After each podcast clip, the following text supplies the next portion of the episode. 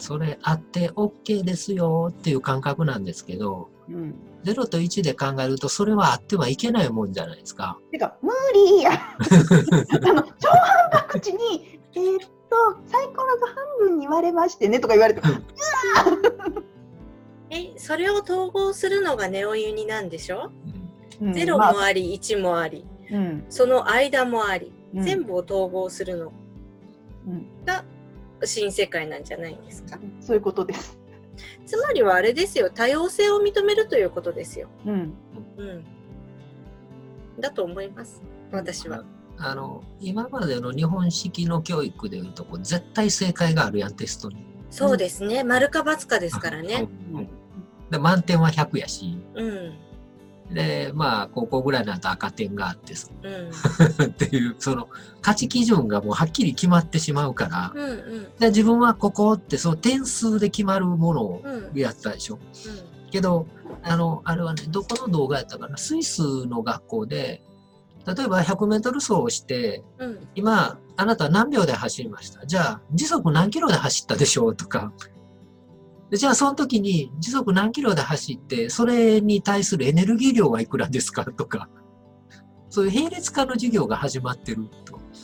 で日本式の学校ってひたすら記憶だけを詰め込むのであなたの子供はこれから海外の学校でこういう教育を受けた子供らと世界で競うことになるんですよっていう動画だったのね。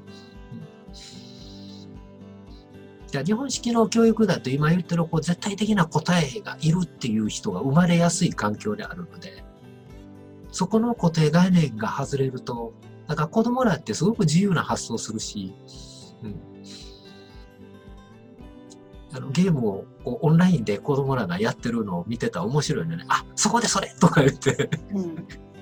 私らの子供の時ああいう感覚って全くなかったので、もうコミュニケーションの型が変わってますもんね。変わって。るから、うん、まあ、反面こう顔も知らない人とネットでね通じて話もできてしまうし、それを怖いっていう親とあのリスクを受け入れてその部分を、まあ、コントロールできるって思ってる親との差というか。うん、うん、うん、それもこうすごくそれぞれのあり方が分かれてくるのかな。外側に正解を求められなくなってくるんだろうね。なってきますね。その子供とゲームの付き合い方にしてもそうだけど正解がないわけじゃないですか。うん。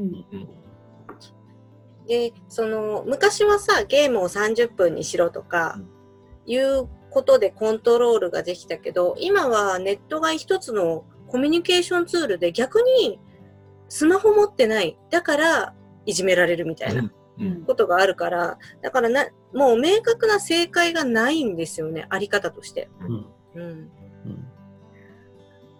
だから悩むんでしょうね。うん。どちらか正解か不正解か欲しいっていう人だと結構きつい。きつい。きついですね。うん。だからそこにやっぱきついのって、なんだろうな、自分自身がもともとないと、どっちかに定義されて定義されないと不安で不安でしょうがないんですよ、足元が。うん何か定義が欲しいんですよね、良くも悪くも。本来自分がないっていう状態の人っていうのはいないはずなんだけれども、何らかの形でない状態を強いられてそない状態の方が生き延びるのに便利だったからない状態を選んでしまってそのままでいるとやっぱりここから先きついからもう一回自分がある状態に戻りましょうっていうのが多分あの理由2のあの三角形のモデルだよね。でさらにそこができた上でもう一回世界とつながりを取り戻すからもっとスケールでかく動けるよっていう、そういう話だよね。あの定義を外に戻す外にしか基準値がないんですけど、うん自分がある人って自分の中に基準値があるから、どこに立ってても自分が基準なので、比較もできるし、そこに対してどうするかっていう選択行動ができるんですよね。だからまず自分なんだよね。